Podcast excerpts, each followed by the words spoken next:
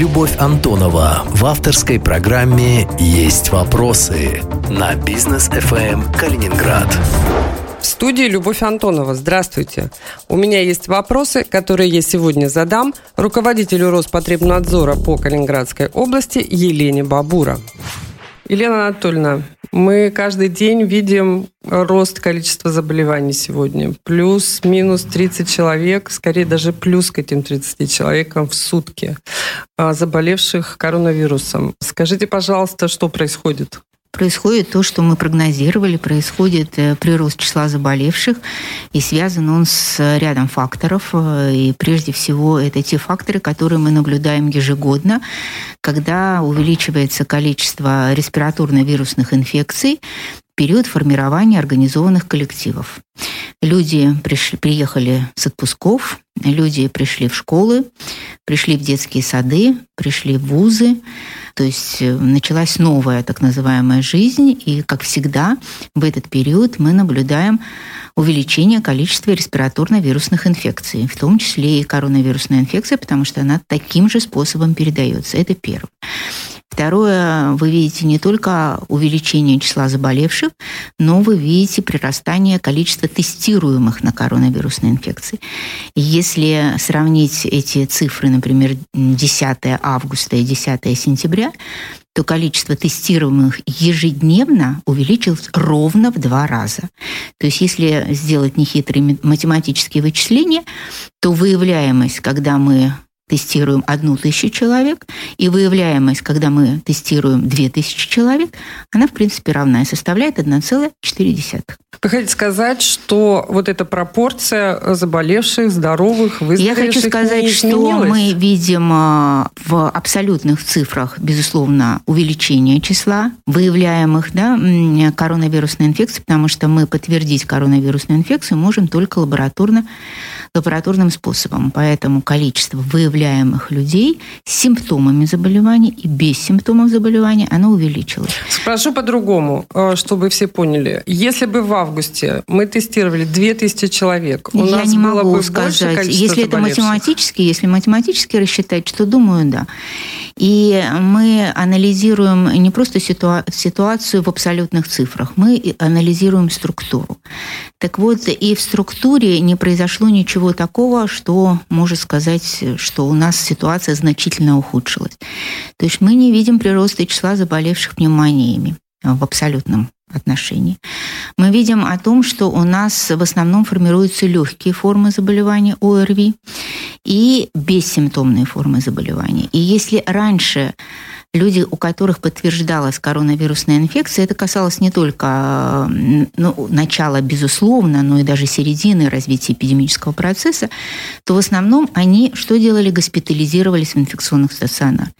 То теперь у нас где-то процентов 20 ежедневно тех людей, которые отказываются госпитализироваться в инфекционный стационар. Почему? Потому что, по их мнению, симптомы у них легкие, и их организм вполне справляется с коронавирусной инфекцией. И при этом э, данные заболевшие остаются дома. А если данные заболевшие остаются дома, то здесь не прерывается цепочка дома. То есть человек начинает лечиться дома, но при несоблюдении требований да, и правил, и рекомендаций, как угодно можно сказать, по снижению распространения коронавирусной инфекции, любых вирусов, то начинает заболевать их окружение. Их окружающие. Мы поговорим об этом чуть позже. Я хочу вам следующий вопрос задать. Мы э, много правил э, для себя усвоили за время э, эпидемии. Одно из них гласит о том, что если количество выздоровевших больше, чем количество заболевших, то эпидемия идет на спад, ну, как минимум, не возрастает. Что сейчас вот с этой пропорцией, с этой формулой ну, происходит? Количество выздоровевших у нас значительно больше, чем количество заболевших, которые сейчас есть. Если вы говорите по ежедневному количеству, то еще раз повторяю, сколько мы обследовали, столько мы их выявили, и у нас не всегда происходит выписка из инфекционных стационаров, поэтому вот на нашей территории с маленькими цифрами я бы такого не сравнивала. Поэтому э, я почему спрашиваю, потому что это было сигналом к снятию ограничений. Нет, это не было сигналом снятия ограничений никогда, у нас совершенно другие критерии, которые утверждены руководителем Роспотребнадзора и определены как оценочные показатели для снятия ограничительных мероприятий в субъектах Российской Федерации. С 25 июля мы находимся на третьем этапе снятия ограничительных мероприятий, то есть у нас работает большинство предприятий, они работали, у нас э, практически все услуги работают, не практически, а все услуги у нас в полном объеме заработали образовательные учреждения, но мы всегда забываем, что вот снятие ограничений – это же не только разрешение, возобновление работы. Мы говорим о том, что у нас продолжается масочный режим, и эти ограничения никто не снимал. Э, это предопределяет, что мы носим маски и в общественных местах, и на транспорте. То есть это никто не снимал. Второй момент. Э, мы говорим о том, что все противоэпидемические мероприятия в очагах проводятся, и мы говорим о разобщении, мы говорим об изоляции контакта. Это тоже никто не снимал. То есть часть ограничительных мероприятий, который влияет на эпидемический процесс, он продолжается. Значит, нельзя утверждать, что ограничения снимаются и заболеваемость Ограничения растет. в основном, вы говорите о тех ограничениях, которые говорят о возобновлении деятельности. Но это же не только и далеко не все противоэпидемические мероприятия, которые проводятся и которые направлены на предупреждения распространения инфекционных заболеваний. Да, но как тогда обычному человеку, не посвященному в тонкости вашей деятельности, понять, зачем был локдаун, зачем останавливалась работа предприятий. Если во время э, их открытия, возобновления их деятельности ситуация, в общем, кардинальным Мы уже говорили об этом не, не неоднократно. Мы говорили о том, что мы столкнулись с новой угрозой, эпидемиологической угрозой. Мы столкнулись с новым вирусом.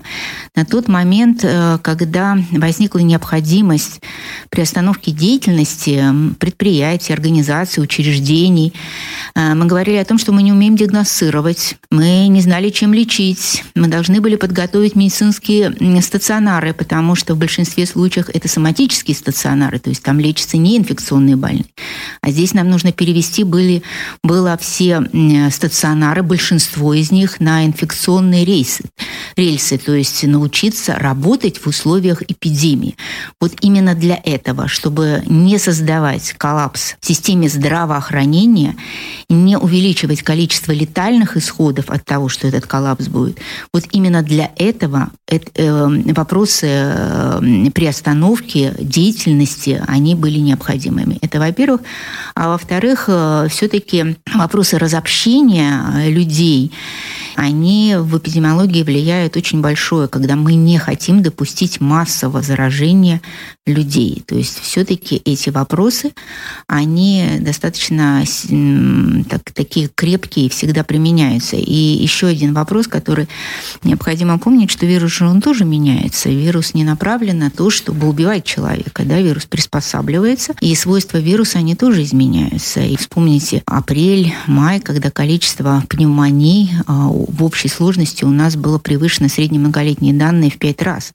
А сейчас мы, в принципе, вышли на уровень средней многолетней по заболеваемости небольничными пневмониями. А, э, я так переведу на очень бытовой язык. То есть вирус не заинтересован в том, чтобы погибал его реципиент. Безусловно, он тогда не сможет существовать. Да, вирус, есть, а, вирус живет ему только нужно, в клетке. жил. Да, а. вирусу нужно проникнуть в клетки, где, он, где происходит его репликация, размножение вируса, и где он создает себе подобных. Для этого нужен живой организм. Когда э, все началось, главный вопрос, я помню, стоял таким образом. Все будет зависеть от того, насколько долго мы завязнем, что ли, в этих э, остановках деятельности, в, в ограничениях.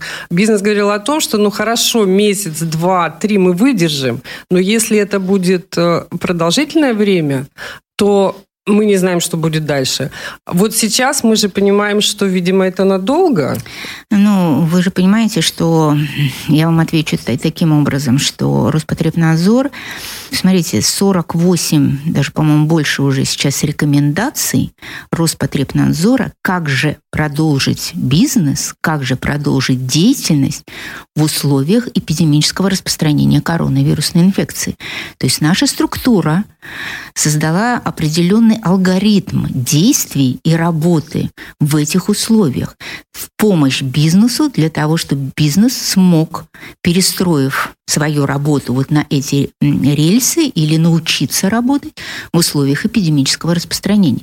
То есть для того, чтобы бороться с вирусом, ну, нужны очень эффективные меры, и одной из таких самых эффективных мер является вакцинация. Все остальное второстепенно. То есть противоэпидемические меры, безусловно, да, но вакцинация – это та мера, которая позволит нам создать соответствующую иммунную прослойку, создать условия, при которых вирус будет неудобно распространяться. Не сочтите залезть, но я слышала мнение бизнесмена, с которыми вы общались, которые к вам обращались, и мнение было такое, «А, наш руководитель Роспотребнадзора или Анатольевна Бабура отличается от своих коллег в регионах тем, что она не стремится вот все-все-все-все запретить. Все-таки мы ищем способы и условия, при которых мы могли бы возобновить деятельность. Это вот прямо было сказано в ваш адрес. Ну, я думаю, что это должно быть сказано не в мой адрес, а в адрес Роспотребнадзора, потому что наша структура всегда нацелена на поиск э, тех путей, которые помогут в том числе числе и бизнесу. Но в данном случае мы очень хотим, чтобы бизнес нам отвечал тем же, потому что если бизнес нам не отвечает тем же, это нас, безусловно, злит, потому что мы видим и мы говорим, что да, вы можете возобновить свою деятельность, но при таких условиях. И мы очень надеемся, что эти условия будут выполнены. Человек почувствовал себя неважно. Поднялась температура. Какие-то еще у него симптомы, которые он думает, что это простудное заболевание. Естественно, он тут же начинает сомневаться, а вдруг это коронавирус. Что ему делать? Вариантов наверное, немного. Пойти к участковому врачу, вызвать доктора на дом, а, позвонить в скорую помощь. Если кажется, что мы за это время уже все поняли, как действовать, то э, на самом деле это не так. А могли бы вы вот эту четкую инструкцию произнести для человека, который почувствовал недомогание? Это не только касается коронавирусной инфекции. Человек, который следит за своим здоровьем, который заболел, на мой взгляд, должен обращаться за медицинской помощью. Имеет такое право. Другой вопрос, что мы э, говорим сейчас об инфекционном заболевании. И основной симптом инфекционного заболевания – это повышение температуры. То есть почему происходит повышение этой температуры? Потому что вирус начинает свою работу, как я говорю, и организм таким образом реагирует на внедрение чужеродного агента Поэтому, когда у человека поднимается температура, золотое правило – вызвать врача на себя. Если человеку плохо, и он считает, что ему совсем плохо, то это скорая медицинская помощь. Если это человек, который имеет повышение температуры, но чувствует себя удовлетворительно, по-разному люди переносят температуру, вы это знаете, то это вызов врача, участкового врача, который оценит... Надо. Надо. Надо. Либо продолжать лечение дома. Есть еще вариант э, пойти сдать тест, например, на коронавирус. Ну, вот это, вот это абсолютно неправильно, на мой взгляд, потому что когда у тебя симптомы заболевания, когда ты куда-то двигаешься, ходишь, в том числе приходишь в лабораторию, ты создаешь условия, способствующие распространению вируса. Если э, я чувствую себя обычным образом, неплохо, но мне э, надо зачем-то, либо я просто хочу узнать, есть ли у, у меня заболевание, и знаете, э, сейчас и справки, например, при поездках требуются об отсутствии коронавируса. Что мне делать? Идти э, в платную клинику, сдавать тест ПЦР, Смотря сдавать какая вам кровь. справка нужна. Если вам нужна справка о наличии либо отсутствии инфекционного заболевания, да, то есть вам нужно подтвердить, вы можете пройти лабораторное исследование, пройти исследование, ПЦР-исследование, в основном это ПЦР-исследование, потому что в данном случае ищут вирус, а не реакцию вируса на организм. Потому что... Это мы сейчас говорим о различиях теста ПЦР и, да, например, анализа да, крови. Да. И более достоверный тест здесь, ПЦР. Здесь мы говорим не о более достоверном, мы говорим о том, что это совершенно разные тесты и разные направленности. То есть ПЦР-исследование – это обнаружение непосредственно вируса в организме человека. Это экспресс-метод, это экспресс, он более точный, ПЦР-исследование. А то, что касается ИФА, это реакция нашего организма на внедрение вируса. То есть и реакция это может быть запоздалая. То есть отсутствие иммуноглобулинов G и даже иммуноглобулинов М не говорит о том, что у человека нет вируса в организме. То есть там э, иммуноглобулины, то есть ответная иммунная реакция организма на внедрение вируса, она не моментальная, то есть должно пройти какое-то время. Для того, чтобы наработались иммуноглобулины М, это не первые, это в основном пятые сутки, да, третьи, пятые сутки. А иммуноглобулины G – это еще позже, четырнадцатые сутки. То есть куда, в какой временной период вы попадете, сдавая кровь, большой вопрос. Поэтому основной метод исследования является ПЦР-исследования. Все остальное является дополнительными методами исследования. Каким образом его сдать, если вы здоровы? Платным, в поликлинике, э, в обычной. Э, что нам сейчас предлагает здравоохранение и что советует Роспотребнадзор? В данном случае, если вам нужно сдать мазок на ПЦР-исследование, вы приходите в поликлинику, в поликлинике, в части поликлиников, и эта информация размещена на сайте Министерства здравоохранения, где, в каких поликлиниках вы можете пройти бесплатный тест, в каких поликлиниках вы можете пройти платный тест. И, и еще у нас есть платные медицинские центры, вернее, частные медицинские центры, где тоже можно пройти платное лабораторное исследование на коронавирусную инфекцию. Можно вызвать, насколько я знаю, медэксперт даже оказывает услугу выезда домой. То есть можно вызвать человека если ты чувствуешь себя хорошо. Да, даже если ты чувствуешь себя хорошо. А знаете, начитавшись интернетов, а это сейчас все делают, то речь идет о том, что ну, практически ничего не даст вам знать, что у вас есть коронавирус, кроме КТ легких. Это так? Нет, не так. Но это, это исследование уже э, инструментальное исследование, которое проводится для диагностики отсутствия наличия симптомов, уже дальнейших симптомов развития инфекционного процесса, в первую очередь пневмонии. Не надо идти и делать компьютерную томографию. Ну, это легких. не вопрос к Роспотребнадзору, это вопрос к практикующему лечебному, лечебному доктору, лечащему врачу, к коему Роспотребнадзор не относится.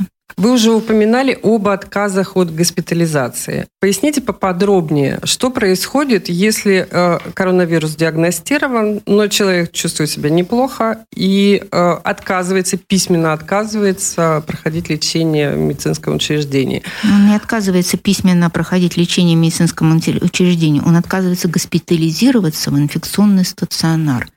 Но ни одного такого отказа я не буду вообще лечиться, и такого отказа нет. То есть э, есть посыл отказа именно госпитализации. То есть я буду проходить лечение, но в условиях домашних. Здесь разные причины. Некуда э, здесь находятся малолетние дети, не, не с кем оставить детей. Есть предложение госпитализироваться вместе с детьми.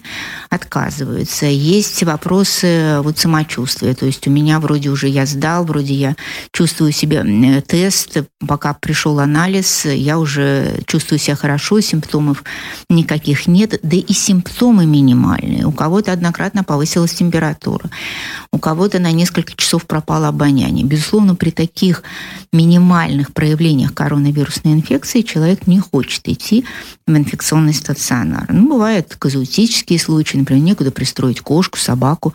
Такое тоже бывает.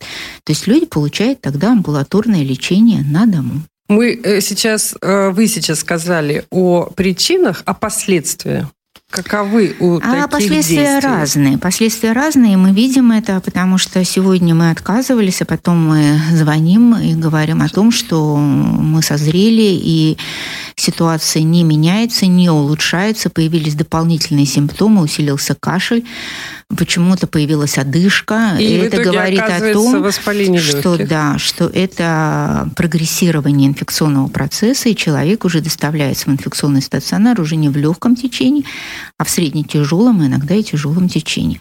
То есть коварство коронавирусной инфекции заключается в том, что и это подтверждают лечащие врачи, даже которые работают у нас в стационарах, что вроде бы утром при обходе человек выглядел пристойно и ничего его э, не волновало, и жалоб он особо никаких не предъявлял, а уже к вечеру ситуация значительно изменилась, и человек требует не просто такого лечения, э, интенсивного лечения, но даже и нахождения его в реанимационном отделении. Ну, давайте прямо, не надо отказываться от госпитализации. Я думаю, что если есть симптомы заболевания, и э, нужно оценить не только свое состояние, но и возможности последствия распространения распространения инфекции э, у себя в семье. Меня вот, например, очень а, пугают, когда отказываются от госпитализации люди, в окружении которых находятся бабушки, дедушки и лица, страдающие различными хроническими заболеваниями.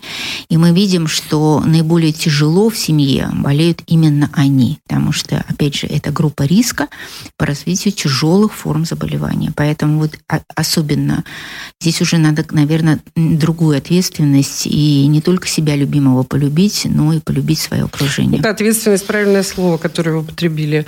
А как вы относитесь к расхожему такому выражению, что мы все переболеем, это неизбежно, давайте примем это как данность? Плохо отношусь, потому что слово «переболеем» в данном случае я не понимаю вообще. Что значит вы переболеете? Кто-то переболеет тяжело, а кто-то не переболеет, потому что это может закончиться летальным исходом. И если говорить о том, что я, мы все заболеем, то я к этому категорически плохо отношусь. Нам нужно принять меры для того, чтобы минимизировать распространение инфекции. И мы эти меры принимаем, и я считаю, что они адекватны текущей ситуации. Эта фраза напрямую связана, э, я имею в виду фразу «все переболеем», с выработкой так называемого популяционного иммунитета. Что это такое? Как он формируется? Как можно он понять? Формируется двумя путями. Существует он вообще? Да, он формируется двумя путями. Это после перенесенного инфекционного заболевания, когда человек э, становится, организм человека становится невосприимчивый к этой инфекции. То есть два раза не болеет ветряной оспой, два раза не болеет корью. То есть после перенесенного заболевания формируется стойкий иммунитет, так называемое естественное приобретение защиты от инфекционного заболевания. Есть эм, специфическая вакцина-профилактика, то есть тогда, когда человек, э, когда иммунная система человека находится в постоянном таком возбуждении и готова противостоять э, любым инфекционным заболеваниям.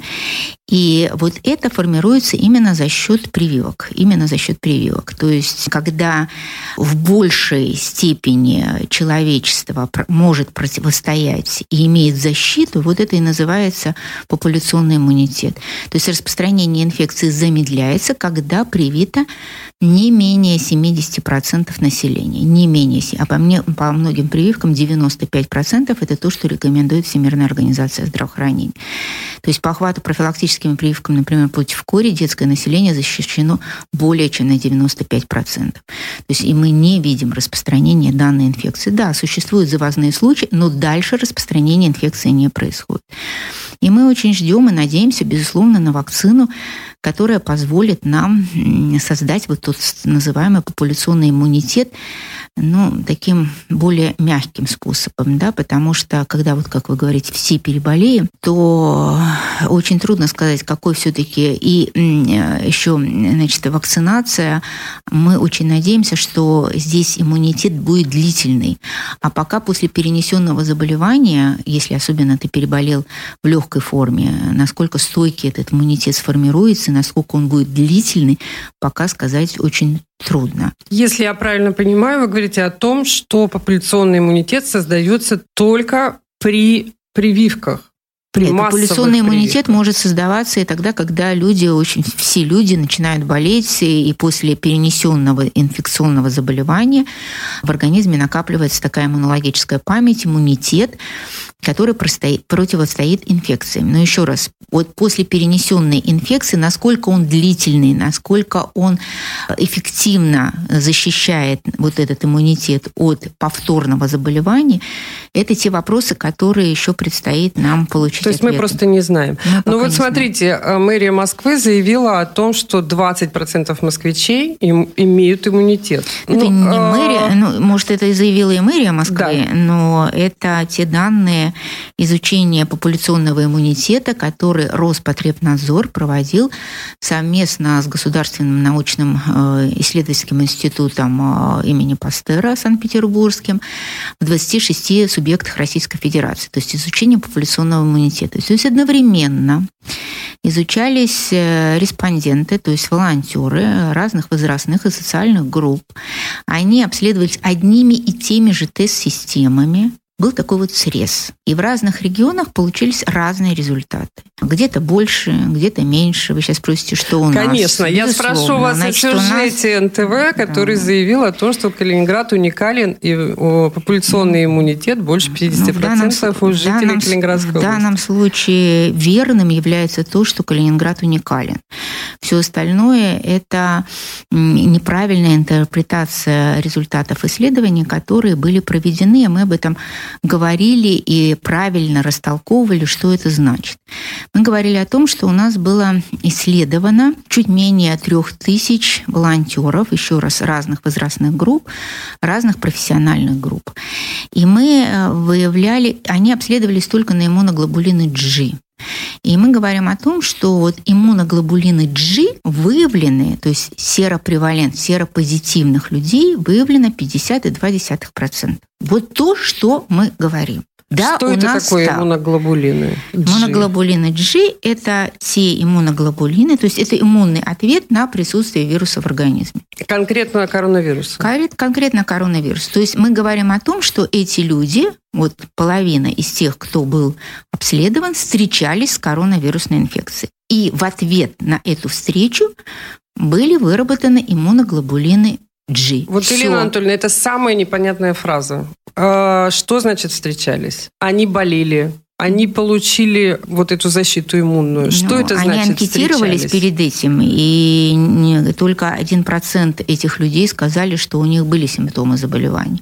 Все остальные сказали, что они не имели симптомы заболевания, то есть они имели встречу, то есть организм побывал, ой, вирус побывал в организме, никаких симптомов проявления инфекции не было, но образовались иммуноглобулины G. То есть если я ношу маску, если я защищаю, соблюдаю социальную дистанцию, безусловно, это барьер на, на э, проникновение вируса в организм.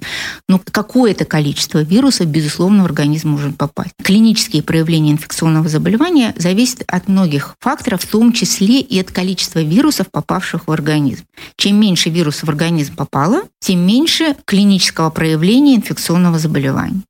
Мы То можем есть... носить вирус, конкретно нет, коронавирус, мы не можем, нет, но здесь не... не болеть? Безусловно, вот это бессимптомные формы заболевания. То есть я вирус попал в организм, не вызвал никаких клинических проявлений. Или в минимальном, я даже не обратила на это внимание. Ну да, у меня была какая-то слабость, например, у меня была там ну, потливость, я не знаю, что какие-то там еще симптомы, и все, они исчезли. Вот то, что мы видим у детей. У детей бывает одновременно, а, одномоментное повышение температуры, и все.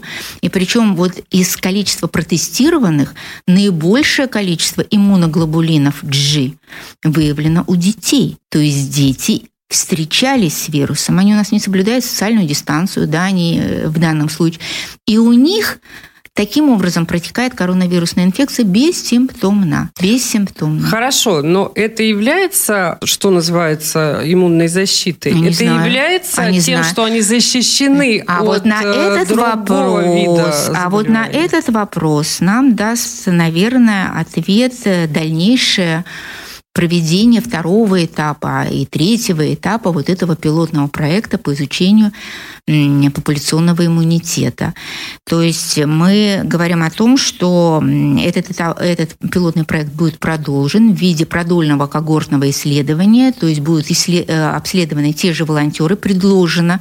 Мы посмотрим, что же случилось с этими иммуноглобулинами G. Они вообще исчезли, то есть было их так минимально, что они вообще исчезли, либо они остались в организме, и мы говорим о том, что да, есть у людей соответствующая защита от коронавирусной инфекции. Но на эти вопросы даст нам ответ продолжения вот этого исследования. То есть скоро год почти, как мы знаем о коронавирусе, и мы до сих пор очень мало о нем знаем. Мы уже много что знаем, но знаем далеко не все. Началась э, прививочная кампания.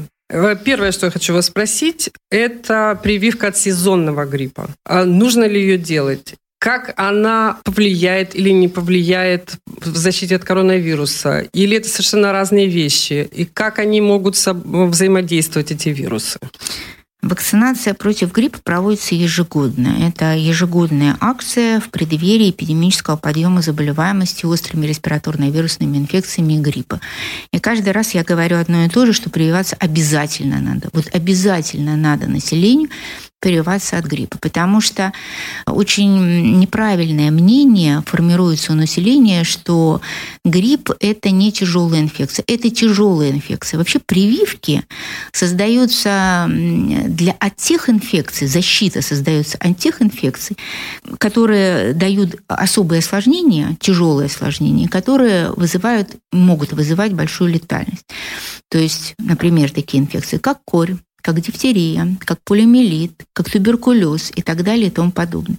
Это тяжелые инфекции, которые требуют длительного лечения, которые у многих могут вызывать тяжелые осложнения и летальные исходы.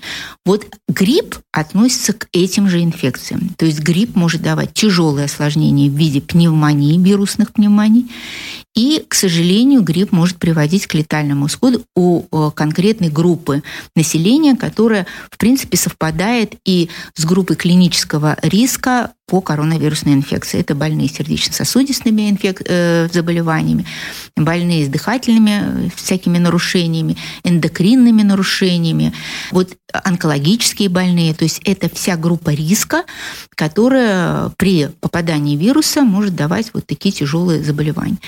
В условиях э, эпидемического распространения коронавирусной инфекции прививка, она против гриппа, она всегда была желательна и обязательна, так я скажу, а здесь жизненно необходима жизненно необходимо.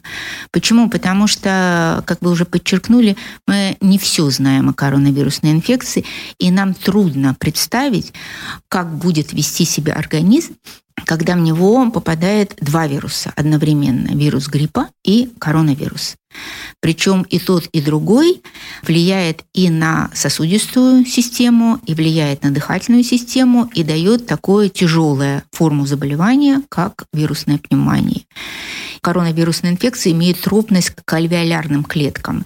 То есть э, нарушается их проницаемость э, альвеолярного эпителия, альвеолярных клеток, э, повышается количество жидкости, то есть нарушается проницаемость, и альвеолы, они перестают исполнять свою функцию, дыхательную функцию. Они заполняются жидкостью, и человек, то есть коллапс происходит, и человек перестает дышать.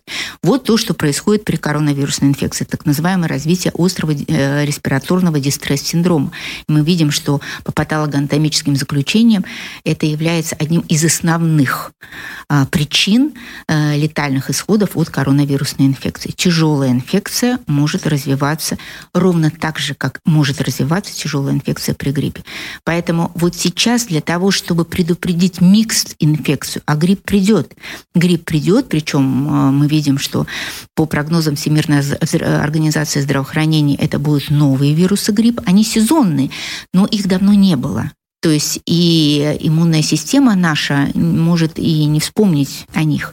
Поэтому мы должны ее подстегнуть именно вот этой прививкой. Именно создать иммунную защиту против гриппа для тех вирусов гриппа, которые придут э, в текущем эпидемическом сезоне. И мы в данном случае минимизируем риск развития микс-инфекции, потому что за это время коронавирус никуда не уйдет. Елена Анатольевна, но э, вот этот сезонный грипп, у него же все время разные формулы.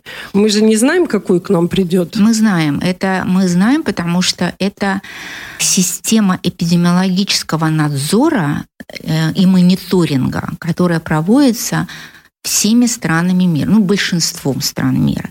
И вот эта информация, она стекается в Всемирную организацию здравоохранения, и Всемирная организация здравоохранения дает прогноз эпидемической ситуации на текущий эпидемический сезон. И вот она спрогнозировала, что именно вот такие вирусы, потому что эти вирусы уже циркулируют в южном полушарии, будут в текущем эпидемическом сезоне. И именно поэтому, уже есть э, вакцина. Именно поэтому, именно поэтому по рекомендации Всемирной организации здравоохранения все производители вакцин сделали вакцину к новому, новую вакцину к предстоящему эпидемическому сезону. И мы ее уже получили. Это вакцина отечественная, вакцина Сувигрипп и вакцина Флюм, новая вакцина. И этой вакциной мы будем прививать население Калининградской области. Мы уже получили и в первые уже дни более 25 тысяч жителей Калининградской области получила соответствующую вакцинацию. Нам нужно понимать о том, что даже если вы эм, сомневаетесь, нужно ли прививать вам ребенка в семье, но создайте кокон семье вокруг ребенка. Создайте, потому что если все-таки человек в окружении ребенка заболеет, безусловно, будет болеть ребенок, а ребенок может болеть тоже тяжело. Под коконом вы подразумеваете привитых э, родителей, э, бабушек, бабушек, дедушек, которые тет, ухаж, да. ухаживают mm-hmm. за, э, за детьми. И здесь очень важно привиться против гриппа всем людям, которые имеют риск тяжелых форм заболевания. Уместно ли задать вопрос, хватит ли всем вакцины хватит, от сезонного хватит, гриппа? Хватит. Всем желающим будет вакцины достаточно. Вторая волна началась.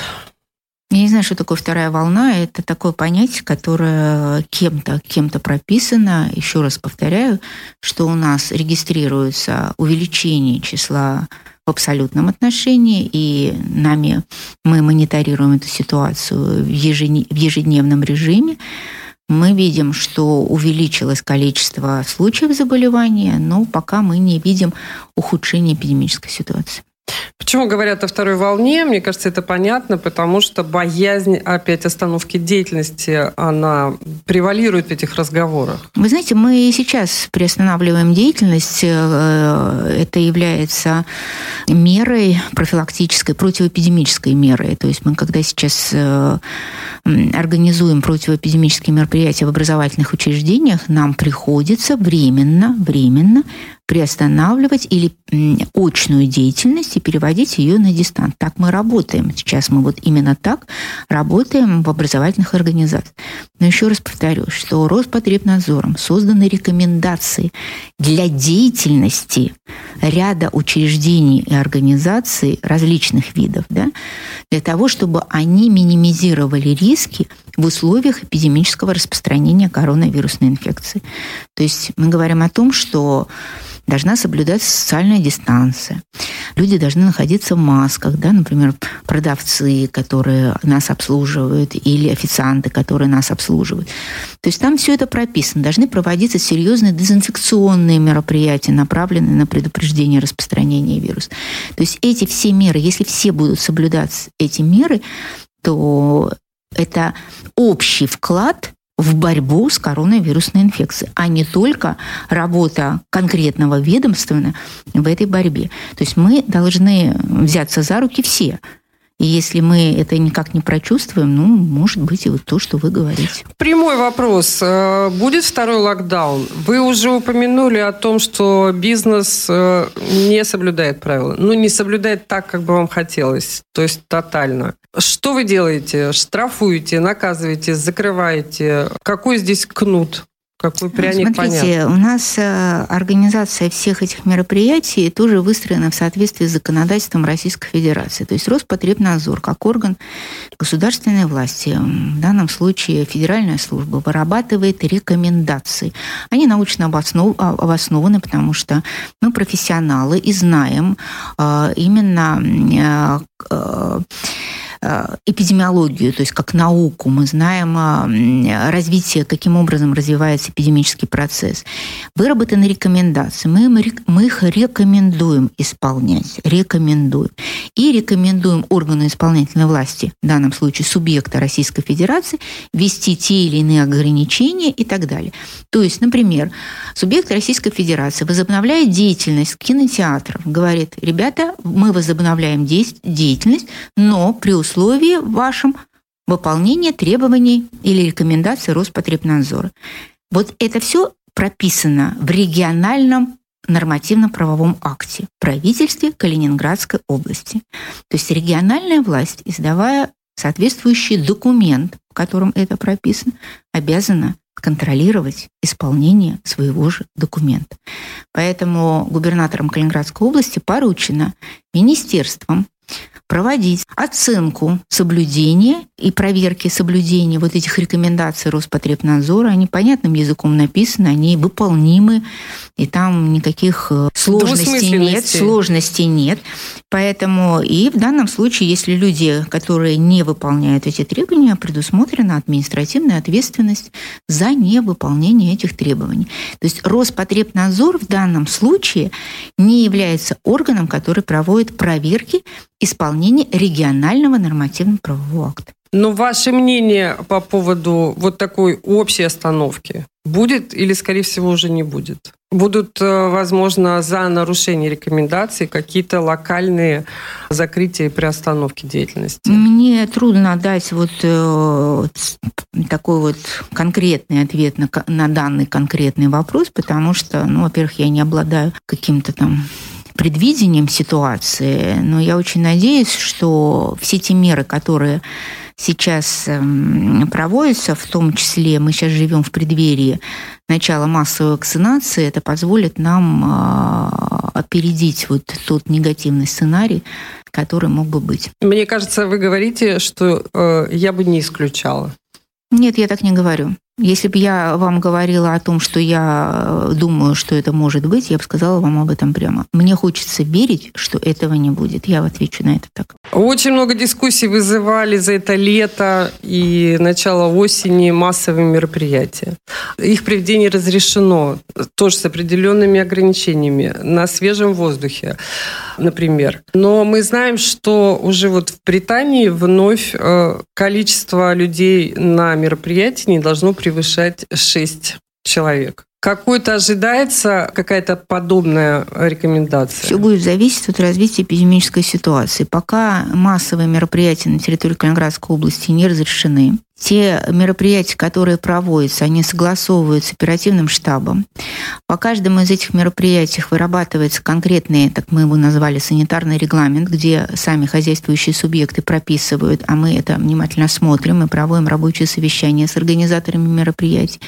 Мы рассказываем, что-то убираем, мы с чем-то не соглашаемся, мы что-то требуем. А, и в данном случае эта работа проводится практически ежедневно, но в целом объеме массовой мероприятий, вот хочу, что хочу, то и творю, такого нет. То есть э, э, концерты – это не массовые мероприятия? А, концерты где? В концертных залах? Ну, в том числе.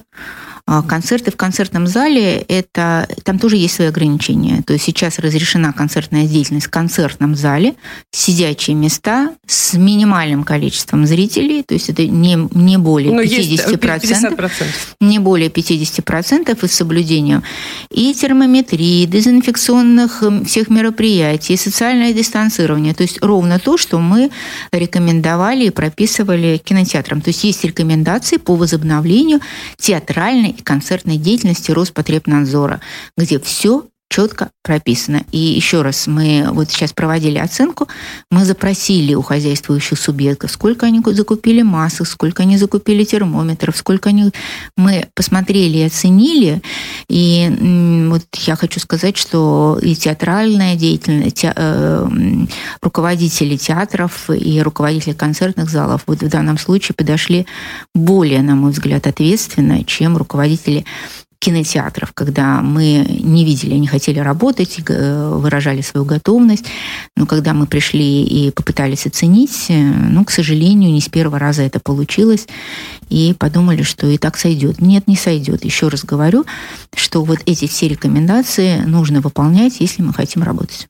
Ваша специальность по диплому – гигиена, санитария, эпидемиология. И больше, чем за 30 лет профессиональной деятельности, я посмотрела официальные открытые данные, вы этой специальности не изменяли. Ну, во-первых, мне интересно, как э, молодая девушка, закончившая школу, и почему выбирает такую специальность.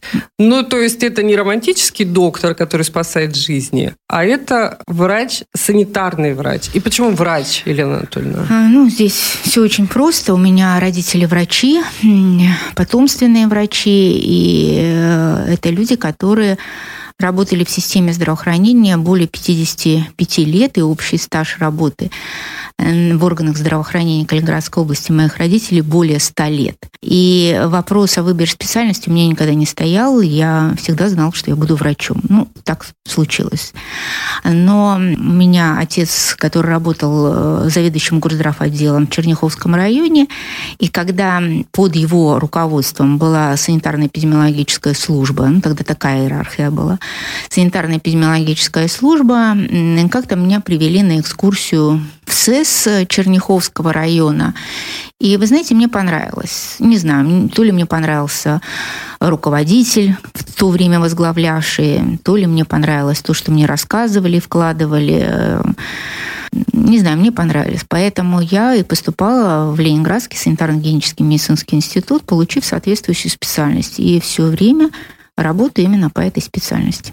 Вы э, долгое время работали под началом э, очень известного в Калининграде человека Татьяны Груничевой. Тогда ее должность называлась главный санитарный врач Калининградской области. Она была, мне кажется, у нас не менее известна, чем Геннадий Онищенко. И все-таки вот сила вашего ведомства, его влияние, его значимость, как мне кажется, очень изменились за этот год. Они просто прибавили в разы. Ну, по крайней мере, свое влияние. Что вы думаете? Э, ну, во-первых, я не соглашусь с вашим мнением, что Татьяна Павловна была, она и есть. И я считаю, что э, бывших главных государственных санитарных врачей не бывает. Она всегда остается в этой должности, ну, занимая другую сейчас должность. А вот, поэтому Татьяна Павловна, я считаю, своим учителем. Она многому меня научила и как руководитель, и как профессионал. И не всегда могу сказать, сказать, что это было безоблачно и спокойно, но я ей очень благодарна. Это первое.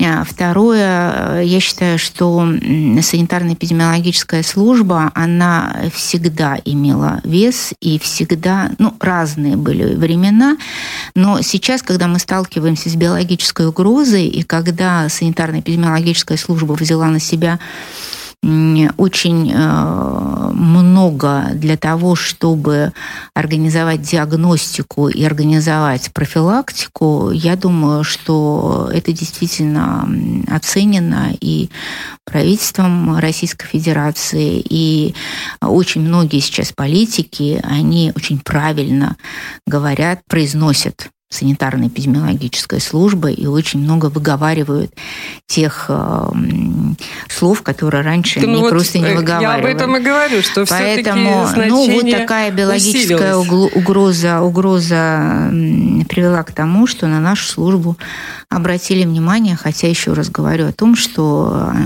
служба решает очень много задач, э, решает очень много проблем и всегда старается исполнить свой долг очень качественно. Но борьба с эпидемиями, она выходит на передний план задачи ну, не будем громко говорить человечества, но при нашей с вами хотя бы жизни, а что нам в будущем светит. Эпидемия за эпидемией. Мы теперь должны привыкать постоянно жить э, вот в условиях этой опасности. Как вам кажется? Э, ну, смотрите, на смену чумы, на смену тифа пришли вирусы. И, безусловно, э, те изменения... Здесь много факторов. Это изменение климата, это изменение окружающей среды, это увеличение миграционных процессов. То есть сейчас распространение инфекции идет моментально. Вот действительно правильная фраза, что инфекции не знают знают границ. Поэтому только мы говорим о Китае, и тут же уже Европа, да, и все загорелось одномоментно. И все-таки на смену бактериальной инфекции пришли вирусные инфекции, с которыми нам нужно научиться бороться, нужно научиться жить, потому что это новые вызовы, биологические вызовы, и еще нам предстоят, предстоит э, подвести итоги вот этой эпидемии, потому что э, ситуация с коронавирусной инфекцией – это все-таки чрезвычайная ситуация международного характера, поэтому нам нужно извлечь правильные уроки и научиться, мы много чему научились. И э, в этой ситуации я думаю, что этот опыт, бесценный опыт, который мы приобрели, он позволит нам правильно противостоять и другим биологическим угрозам. Они, безусловно, есть. Наш мир меняется, и э, инфекции, они действительно никуда не исчезнут. Но глобальный мир развалится, мы будем изолированы друг от друга. Ну, Человек так, изолируется ну, так, от ну, что ж мы так, ну что ж мы ну, так, ну немного поразмышляем. Ну что ж мы так пессимистично смотрим на мир? Я Это всегда, я всегда считаю, что мы должны мыслить очень позитивно надеяться на лучшее, и для, э, эти надежды должны подкрепляться конкретными делами. И очень много, вот то, что мы сейчас говорим, и личная, и общественная профилактика зависит от нас самих. Вот как мы научимся жить, как мы научимся себя любить, и как мы научимся э, быть охранять, быть, наверное, да, охранять да? свое здоровье и быть ответственным за здоровье окружающих, за общественное здоровье, вот это будет результат всего того, что мы получим. Но вы говорите о том, что вакцинация спасет мир? Вакцинация – это самое Изобретение вакцины? Изобретение вакцины уже спасло мир. То есть э, те Э, случаи заболевания и те летальные исходы, которые мы предупреждаем вакцинами, это значительно больше, чем э, случаев э, коронавирусной инфекции. Сколько мы предупреждаем именно вакцинами, потому что, поверьте, если бы мы не прививали против этих инфекций, мир был бы совсем другим.